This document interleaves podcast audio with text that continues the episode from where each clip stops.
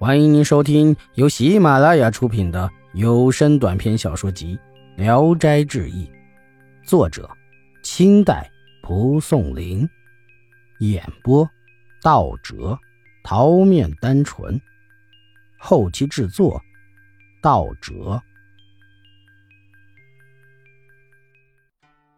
瓜义，康熙二十六年六月，晨曦一个村民的菜园里。黄瓜上又伸出另一只藤蔓来，结了一个像碗一样大的西瓜。产龙，任务年间，淄川县行村李家的媳妇儿丈夫死了，她还怀着身孕。孕妇的腹部时常有变化，忽然胀得像瓮一样粗大，突然又缩成了细细的一束。分娩时过了一天一夜也生不下来，仔细看去，看见个龙头。一见人就又缩了回去，家里人都非常害怕，没有敢接近的。有个王老太太烧上香，迈着做法的步子走来，用手在产妇身上一边往下按，一边念着咒语。不多时，包衣掉下来了，没再见到龙，只有几片鳞，都和酒杯一样大。随后生下一个女孩，皮肉透亮的像水晶一样，连腑脏都能看得很清楚。龙无目。山东沂水县下大雨时，忽然从天上掉下来一条龙来，两只眼睛全没了，还有微弱的气息。县令大人用了八十张芦席来盖它，都没能盖严整个龙身。又为他摆设野祭，龙仍然反复的用尾巴击打地面，发出非常大的声响。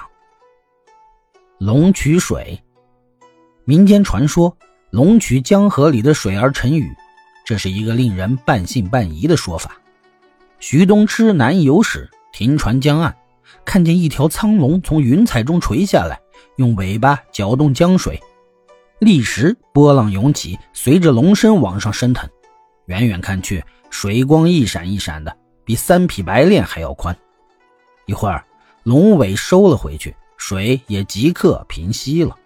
刹那间，大雨倾盆而注，沟满壕平。螳螂捕蛇。有一个姓张的人，一次在山谷中行走，听到山崖上发出很大的响声，他找到一条小路攀上去，偷偷的看，只见一条碗口粗的大蛇在树丛中颠倒扑打，用尾巴乱打柳树，柳枝噼噼啪啪的纷纷的落下来。看那翻转跌倒的样子，好似有什么东西制住了他，但是细细一看，并没有什么东西。他感到疑惑不解，便慢慢的向前靠近几步，但见一只螳螂紧紧的伏在蛇的头顶，用它那刀一样的前爪撕抓蛇头。蛇竭力甩动着头，想把螳螂摔下来，但总也摔不掉。过了好半天，蛇终于死了。他头顶的皮肉早已被撕裂开了。异鬼。